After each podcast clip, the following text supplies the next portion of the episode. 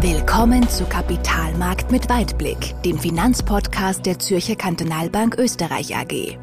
Wir sprechen über Themen, die Anleger bewegen, über das aktuelle Geschehen an den Finanzmärkten und der Weltwirtschaft und wie wir dieses einordnen und bewerten. Und hier sind Ihre Gastgeber, Hermann Wonnebauer und Christian Nemeth. Herzlich willkommen, äh, liebe Zuhörerinnen, liebe Zuhörer, zu unserem weiteren Podcast aus der Reihe Kapitalmarkt mit Weitblick. Mein Name ist Hermann Wonnebauer. Ich darf Sie wie immer begrüßen und begrüße auch äh, als meine Gesprächspartner unseren CIO Christian Nemeth. Servus, Christian. Servus, Hermann. Äh, Christian, ich glaube, wir haben jetzt wirklich äh, sehr, sehr anstrengende Zeiten hinter uns. Das erste Quartal 2022 ist vorbei. Ich kann mich erinnern, das erste Quartal 2020 war auch nicht einfach. Damals hatten wir eine, den Beginn der Corona-Krise.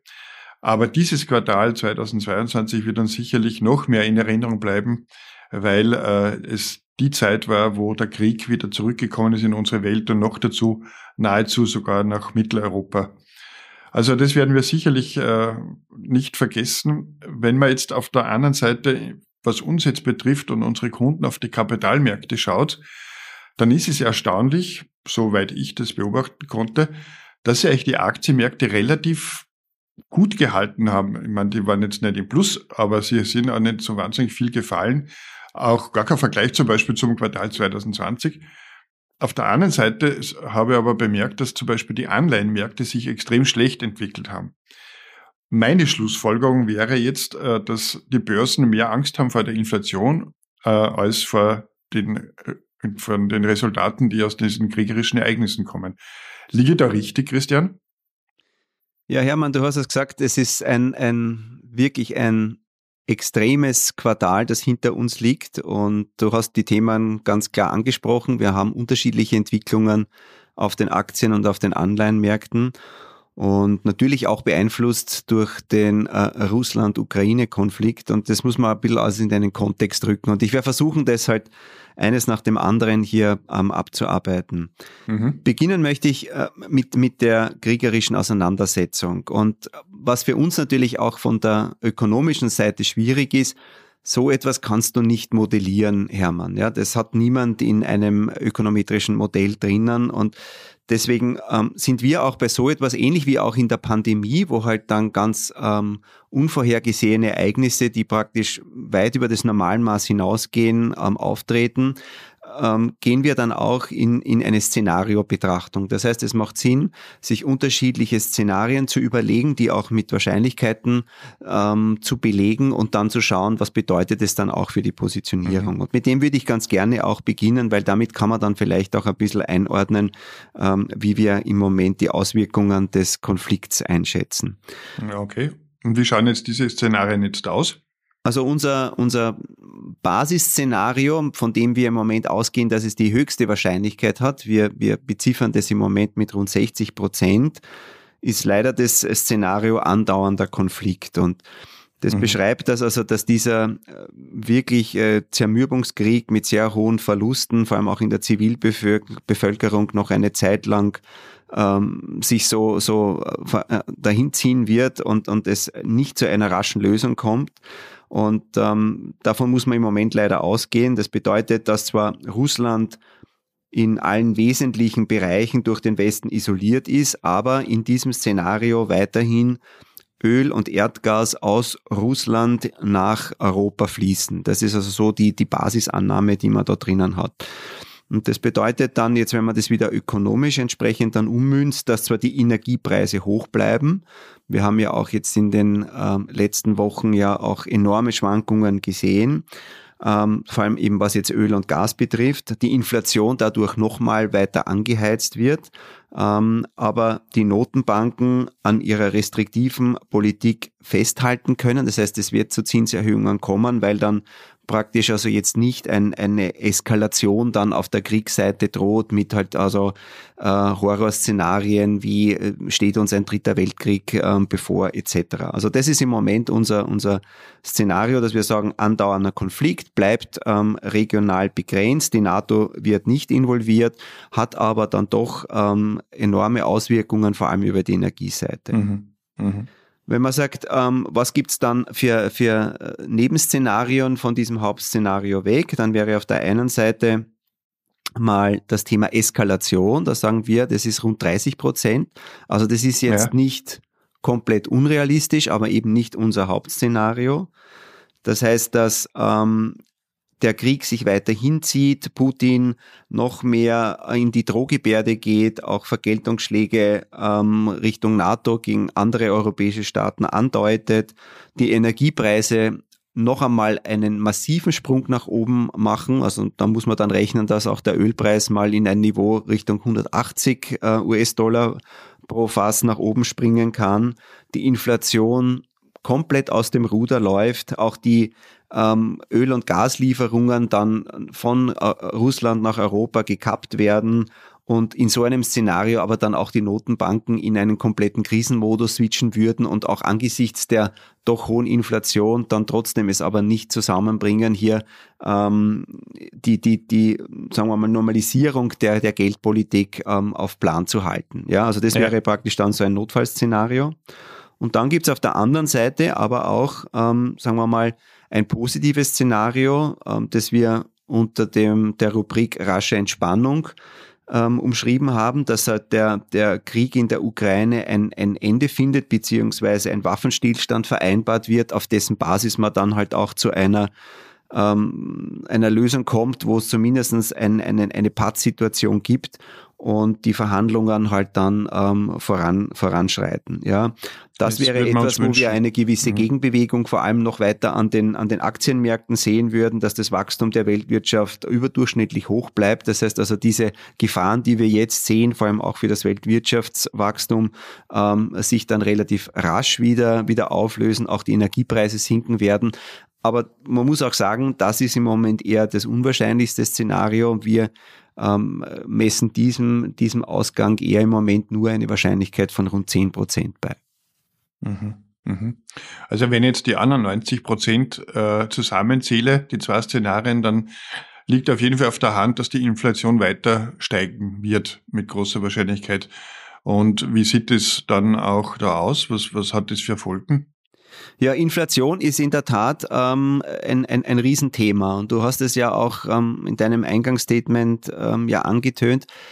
Ist es, ist es mehr der, der kriegerische Konflikt, der uns belastet? Also man muss auch sagen, Ukraine und Russland bei allem menschlichen Leid, das dort ähm, passiert jetzt in der Ukraine, sind beide jetzt nicht ähm, extrem Impulsgeber, was jetzt äh, das äh, Wirtschaftswachstum global betrifft. Ja, also da sind beide eher Leichtgewichte, aber ähm, gerade Ukraine, aber auch Russland sind sehr wichtig natürlich in einigen äh, Rohstoffsegmenten. Ja, und das ist genau das, was wir ja auch merken, wo die Inflation herkommt. Also wir hatten ja schon letztes Jahr ähm, einen enormen Energiepreisschub und damit auch ja rund 50 Prozent der Inflationsentwicklung erklärt. Dieser Anteil geht noch weiter nach oben und also gerade in den, in den Segmenten, wo halt Russland und die Ukraine zusammengenommen einen wichtigen äh, Anteil am gesamten Welthandel darstellen und das kann man sich anschauen. Also bei Weizen Beispielsweise ähm, ist der, der globale Exportanteil ähm, 25 Prozent. Bei Kohle ist es 15 Prozent. Bei Mais ähnlich. Ja, mhm. äh, auch Nickel ist ein wichtiger wichtiger Faktor. Ja, aber auch Aluminium, Zink ist ist es ein ein bedeutender Rohstofflieferant. Ja, und und das merken wir natürlich. Also man sieht es auch, dass vor allem dort die Preise stark angestiegen sind, wo eben dieser Zusammenhang da ist. Also die Angebotssorgen bei diesen eher russisch-ukrainisch dominierten Rohstoffen ist enorm. Ja, da sind die Preise am stärksten gestiegen. Und ähm, vielleicht bei anderen, eben zum Beispiel so wie Kupfer, sehen wir also relativ wenig Veränderung. Ja, also wo man halt sagt, da gibt's halt andere äh, Quellen, wo man äh, hier entsprechend dann, dann auch die Versorgungssicherheit garantieren kann. Also das ist einmal das eine. Ja. In Europa ist die Situation noch einmal besonders verschärft. Ja. Also das ist auch mittlerweile, glaube ich, sattsam bekannt. Also gerade wir in Österreich und auch in Deutschland haben eine extrem hohe Abhängigkeit vom russischen Gas. Aber auch wenn man gesamt die EU hernimmt, dann sind es immerhin äh, rund ein Viertel ähm, der, der Ölimporte, die aus, aus Russland kommen. Es sind 40 Prozent ähm, der Gasimporte und bei Kohle ist es die Hälfte. Ja, und dann gibt's natürlich regionale Ausreißer.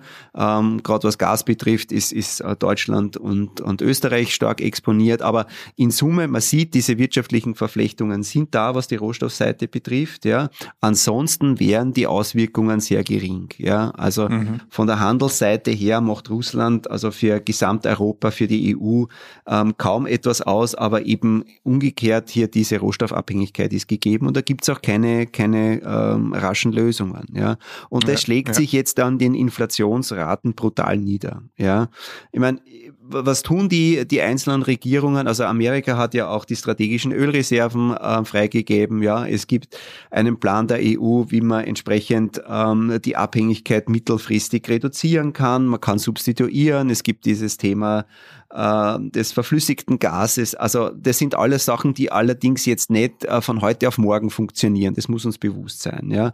Und das treiben entsprechend die, die, die Rohstoffpreise halt im Moment eher nach oben. Und, und ähm, das sieht man dann in der Inflationsentwicklung. Und wenn man sich das anschaut, in der Eurozone haben wir jetzt ähm, vor ein paar Tagen ja auch kolportiert, die letzten Daten. Und da haben wir jetzt eine, eine Jahresveränderungsrate von 7,5 Prozent. Ja, mhm. also die Inflation ja. ist riesig hoch und wenn man sich jetzt nur die Jahresrate im Energiebereich, diese Subkomponente anschaut, ja, dann war die schon bei 32 Prozent und ist jetzt auf 44,7 Prozent gestiegen. Das heißt, in einem ja. Jahr haben ja. sich, und das ist jetzt nicht nur Öl und Gas, sondern das ist jetzt praktisch ein kompletter Energiemix, ja, mhm. Ähm, mhm. ist um, um praktisch knapp 50 Prozent nach oben gegangen. Ja, und dass das Auswirkungen hat natürlich, ja, auf das Wirtschaftswachstum, auch auf die Notenbankpolitik, das ist, das ist klar. Ja, und das sind genau die Themen, die wir sehen. Das heißt, wir sehen tieferes Wachstum, nicht nur in der Eurozone, nicht nur in Europa, sondern global. Wir sehen höhere Inflationsraten, ja, und das ist eine sehr unangenehme Situation, ja. Und jetzt kommen die die, die, die Schlagworte Stagflation, Rezession wieder natürlich ähm, stärker in den Vordergrund. Man kann sich das sogar anschauen. Also man kann ja äh, bei Google die Keywords äh, nachschauen, also praktisch wie oft wird was gesucht, ja, im Netz, ja. ja. Und, und da gibt es einen sprunghaften Anstieg nach Stagflation, ja, also praktisch Rezession oder niedriges Wachstum mit hohen Inflationsraten gekoppelt. Ja, das ist ja mhm. ähm, der, der Terminus technicus für Stagflation. Das ist der Supergau. Ja, mhm. und ähm, wir, wir gehen davon aus, dass aktuell Stand heute ähm, auch in der, in, in, in der Eurozone in Europa Rezession vermieden werden kann. Aber es wird nicht leicht. Ja, also wir sehen, wir sehen ähm, Wachstumseinbußen und das Thema ist, dass ähm, wir zum Glück aus einer relativ robusten Phase herauskommen. Wir haben immer gesagt, ähm, das letzte Jahr war überproportional gut, trotz noch Lockdowns, die wir uns dann teilweise im, im, im Herbst, Winter noch einmal ähm, anschauen mussten und das auch noch mal, ähm, sagen wir mal, auf, auf, auf, die, auf die Betriebe äh, gewirkt hat, gelastet hat. Aber trotzdem, es ist insgesamt, wir kommen anders wie vielleicht, äh, wie wir damals in die Pandemie geschlittert sind am, am Anfang. Ähm, wir kommen eigentlich mit, mit einem, mit einem doch guten, mit, mit einer guten Startposition in, in diese Krise hinein, ja. Aber, aber dieser Polster ist jetzt nicht riesig, ja. Und, ja. und äh, man sieht ja auch, es sind auch die Lieferketten äh, wieder unterbrochen, es gibt Zweitrundeneffekte, ja. Ähm, und, und, und das alles zusammen ähm, macht die Situation natürlich sehr unangenehm. Wenn man sich allein nicht die Automobilproduktion anschaut, ja, ähm, wenn man vergleicht, ja, wo wir ähm, praktisch ähm, vor 2020 waren, ja, wenn man das, also Dezember 2019 ähm, als Startpunkt hernimmt, ja, mhm. dann werden in Amerika aktuell rund fünf Prozent weniger Fahrzeuge äh, produziert, in Japan 13 und in Deutschland 30. Ja, also da braucht man mhm. sich nicht wundern, wenn man auf sein neues Auto dann ein Jahr warten muss, ja, mhm. weil einfach halt diese Lieferengpässe da sind. Zuerst waren es die Chips, ja, international stark gefragt, jetzt sind es die Kabelbäume, aber das geht bis in ganz, ganz banalere Dinge, ja, also äh, es geht auch um die Landwirtschaft, einfach wo Düngemittel fehlen, wo Stickstoff fehlt, ja, also äh, wenn du heute ein Haus baust, dann tust du schwer, dass du die Baumaterialien zur Baustelle bekommst, ja, und wenn wenn dann nur zu sehr hohen Preisen. Also das, das ist das Thema Inflation und da kann die Notenbank ähm, nicht untätig zusehen. Ja, die Amerikaner haben ja schon erhöht und die Zinsfantasien sind jetzt auch in der Phase deutlich nach oben gegangen. Also man erwartet, dass praktisch bei jeder Sitzung was passiert, ähm, aber nicht immer nur um 25, teilweise auch um 50 Basispunkte, also auch einmal ein größerer Zinsschritt, ähm, um eben diese Inflation wieder einzufangen. Ja, und, und du erinnerst dich vielleicht, wir haben, wir haben die, die, die, die im Sommer schon immer wieder gesprochen, ja, es ist ein Inflationsbuckel. Und dann haben wir gesagt, naja, es wird eher Inflationsberg und jetzt stehen wir praktisch vor einem richtigen Gebirge. Ja, und das Thema ja. ist so einfach wird sich der auch nicht abbauen, obwohl natürlich dann aufgrund von Zweitrundeneffekten, Basiseffekten, sollte es dann ähm, schon zu einer Beruhigung kommen. Aber aktuell äh, seit neun Monaten überschießt die Inflation, die dann wirklich ausgewiesen wird, ähm, dann auch immer die Prognose. Ja, und und das ist echt ein gefährlicher Zustand. Ja, und und wenn man sich nur in Amerika den Arbeitsmarkt anschaut, ja, also äh, wir haben da jetzt eine Arbeitslosigkeit von 3,6 Prozent. Ja, es gibt 11 Millionen offene Stellen. Also es ist jetzt nicht nur jetzt nur die Energiekomponente. Ja, ähm, die Unternehmen suchen händeringend nach nach Personal. Ja, und gleichzeitig hast du Lieferengpässe und eine Rohstoffverknappung. Also das ist natürlich schon äh, ein sehr ähm, gefährlicher Mix und man kann auch in Amerika jetzt nicht sagen, dass es nur ist, weil einfach ähm, zu wenig ähm, Arbeitskräftepotenzial da ist. Also auch die, die Partizipationsrate ist wieder im Ansteigen. Also es ist nicht so, ja. dass sich dauerhaft die Leute alle aus dem Arbeitsmarkt zurückgezogen haben. Ähm, da sind wir jetzt nur mehr rund einen Prozentpunkt vor Pandemiebeginn entfernt. Ja, also es sind, es ist schon ein breiter Mix und deswegen, also wie du gesagt hast, also auf den Rentenseiten, auf der Rentenseite war das äh, Quartal und vor allem also die letzten Wochen brutal.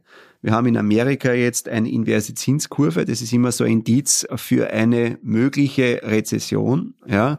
Und ähm, das alles zusammen, ja, ist, ist kein einfaches Szenario, aber ich will da auch nicht in Doom und Gloom verfallen. Also ähm, ich glaube trotzdem, es gibt auch Lichtblicke, aber es ist schon sehr, sehr fordernd. Mhm. Mhm. Also äh, inverse Zinskurve bedeutet, dass die kurzfristigen Zinsen höher sind als die langfristigen. Ne? Ganz genau, ganz ja, genau. Okay. Ja. Na gut, aber wenn das jetzt, wenn man diese ganzen Faktoren jetzt bewertet und äh, sie anschaut, was bedeutet das jetzt für unsere Investoren? Wie gehen wir jetzt damit um in diesen schwierigen Zeiten? Gibt es Veränderungen in den Strategien und in den Portfolios? Was waren so die Aktionen, die ihr jetzt für unsere Kunden gemacht habt? Ja, wir haben jetzt also auch ähm, gerade jetzt wieder zu, zum Monatsbeginn schon einige Umschichtungen getätigt. Wenn du dich erinnern kannst, wir haben ja ähm, zu Beginn ähm, gesagt, wie dann der Konflikt ähm, losgebrochen ist, ähm, ja. wir halten die Füße still, ja, wir machen wenig, ja, weil in der Panik hinein meistens ähm, Transaktionen wenig gewinnbringend sind. Das hat sich auch ähm, bewahrheitet. Wir haben gesehen, dass es doch einen relativ raschen und auch kräftigen Rebound gegeben hat. Also es sind viele mhm. ähm, bedeutende Märkte jetzt deutlich höher wie zu Beginn der, der äh, Auseinandersetzung Russland-Ukraine Ende Februar. Und aber jetzt auf dem aktuellen Niveau, wenn man sieht, wo die Inflation jetzt steht, wo die Geldpolitik hingeht, ja, also die Ungewissheit, bringt uns dazu, dass wir jetzt diese Übergewichtung abbauen und auf eine neutrale Position gehen. Ja, gut. Ähm, mhm. Dann nehmen wir halt jetzt ein paar Chips vom Tisch, weil wir sagen, ähm, da gibt's vielleicht wieder günstigere Einstiegsmöglichkeiten. Wir haben aus Europa jetzt nicht massiv was reduziert, weil da waren wir schon äh, im ersten Go, haben wir umgeschichtet. Du erinnerst dich von Europa mehr Richtung Amerika. Wir haben jetzt mhm. ein bisschen was aus dem ähm, asiatisch-pazifischen Raum genommen, hängt auch ein bisschen damit zusammen, ähm, dass es dort auch Abhängigkeiten von der Rohstoffseite gibt, dass ähm, gerade ähm, äh, Covid jetzt in, in, in China wieder ein starkes Thema ist. Also Shanghai, äh, man, das sind immerhin 26 Millionen Menschen, die dort äh, leben, ähm, äh, äh, ist, ist praktisch im im, im, im Lockdown, das muss man sich einmal vorstellen. Und, und in China ist Lockdown was anderes als bei uns. Ja. Da ist richtig Lockdown. Da ist richtig Lockdown, ja. ja. Mhm. Und deswegen haben wir da ein bisschen reduziert. Wir haben auch uns von unserem Übergewicht äh, in Amerika haben wir auch ein bisschen was runtergenommen, um auf eine neutrale Position zu kommen. Wichtiges mhm. Signal, mhm. wir gehen nicht auf Untergewichten, weil wir glauben, dass Aktien ähm, nach wie vor auch ein wichtiger Inflationsschutz sind, ja, ähm, mit einem gut diversifizierten ähm, Aktienportfolio hast du langfristig die besten Karten. Ja, deswegen wollen wir nicht auf Untergewichten gehen. Wir haben auf der Anleihenseite die ähm, Duration, also die Laufzeit der Papiere noch einmal verkürzt, ja, sind also hier noch einmal etwas defensiver gegangen, weil es ist zwar schon so, dass gerade also jetzt am Höhepunkt ähm, des, des, des Krieges zu Beginn, am Anfang, ja, dann äh, diese, diese Diversifikation funktioniert hat, aber im Moment mit der mit der Inflationsentwicklung bieten auch die Staatsanleihen wenig Schutz. Ja, das, das, das, ähm, mhm. das überlagert diese Bewegung. Ja, und deswegen eher hier auch defensiver. Und was neu ist, ähm, wir haben uns auch entschieden, jetzt Gold mit ins Portfolio aufzunehmen, eine kleine Goldposition aufzubauen. Und das weniger wegen der Inflation, weil man sieht auch, ähm, auf die Inflationsentwicklung reagiert Gold im Moment zumindest wenig, war auch im letzten Jahr so ähm, aber einfach auch, um gewappnet zu sein, falls diese 30 Prozent Wahrscheinlichkeit einer weiteren Eskalation des Ukraine-Konflikts ähm, äh, sich bewahrheiten mhm. sollten, ja, dass wir dann da auch noch einmal ein bisschen mehr Stabilität im Portfolio haben, ja. Also äh, das sind so die Dinge, die wir ge äh, gemacht haben. Ich warne gleichzeitig davor, ähm, hier jetzt radikal auf die Bremse zu treten und zu sagen, ich gehe jetzt aus den Märkten raus, wo gehst hin? Ja, also ähm, das ist einfach auch schwierig. Ja, es gibt wenig Alternativen. Ja, und deswegen breit aufgestellt zu sein, etwas defensiver zu gehen, hier noch einmal an den, an den kleinen Schrauben zu drehen, macht Sinn, aber, aber nix, nix überstürzen und ähm, man muss auch sagen, die Wirtschaft war immer schon anpassungsfähig und flexibel und wir werden auch aus dieser Krise rauskommen. Rein wirtschaftlich nur für sich alleine genommen ist ja Ukraine und Russland nicht das Thema und es werden sich auch für diese Rohstoffthematiken auch Lösungen finden, aber die dauern auch, genauso wie die Zinspolitik. Die Notenbanken, wenn sie jetzt die Zinsen erhöhen, das wirkt erst so wirklich in, in, in, in zwölf Monaten. Ja, deswegen ähm, hier bitte eher vorsichtig agieren und jetzt nicht ähm, zu aggressiv dann hier in kurzfristiges Timing hineingehen. Das wäre so okay. meine Empfehlung. Mhm. Also wenn ich zusammenfasse, die äh, Aktienquote auf neutral stellen, bei den Anleihen noch einmal kürzer gehen und als zusätzlichen Hedge für wirklich ganz schlimme Szenarien eine kleine Goldposition. Das ist so die Strategie, die wir im Moment äh, gerade fahren. Das ist richtig, ja. Da hast du es ganz richtig zusammengefasst. Das wäre unsere Empfehlung. Gut, also ich hoffe, dass das auch so wie in der Vergangenheit immer die richtige Lösung war. Vielen Dank, lieber Christian, für diese, äh, für diese Informationen. Ich hoffe, liebe Zuhörerinnen und liebe Zuhörer, Sie haben auch äh, unseren Podcast mit Interesse verfolgt und können auch äh, etwas mitnehmen, vielleicht auch für Ihre Anlageentscheidungen. Ansonsten, wir stehen Ihnen wie immer gerne mit Rat und Tat zur Verfügung und freuen uns, wenn Sie uns kontaktieren. In diesem Sinne bedanke ich mich für Ihre Aufmerksamkeit und dir, lieber Christian, für deine Ausführungen und ich freue mich schon auf unseren nächsten Podcast im Mai. Ich mich auch. Servus, Christian. Servus, Hermann. Kapitalmarkt mit Weitblick. Wenn Ihnen diese Episode gefallen hat, dann abonnieren Sie unseren Podcast auf iTunes oder Spotify oder besuchen Sie uns auf unserer Website www.zkb-oe.at. Wir freuen uns, wenn Sie auch nächstes Mal wieder dabei sind. Vielen Dank fürs Zuhören. Die Inhalte sind allgemeiner Natur und stellen keine Anlageberatung, sonstige Empfehlung oder Anregungen zu Anlagestrategien in Bezug auf ein oder mehrere Finanzinstrumente oder Emittenten von Finanzinstrumenten dar. Bitte beachten Sie die rechtlichen Hinweise auf www.zkb-oe.at.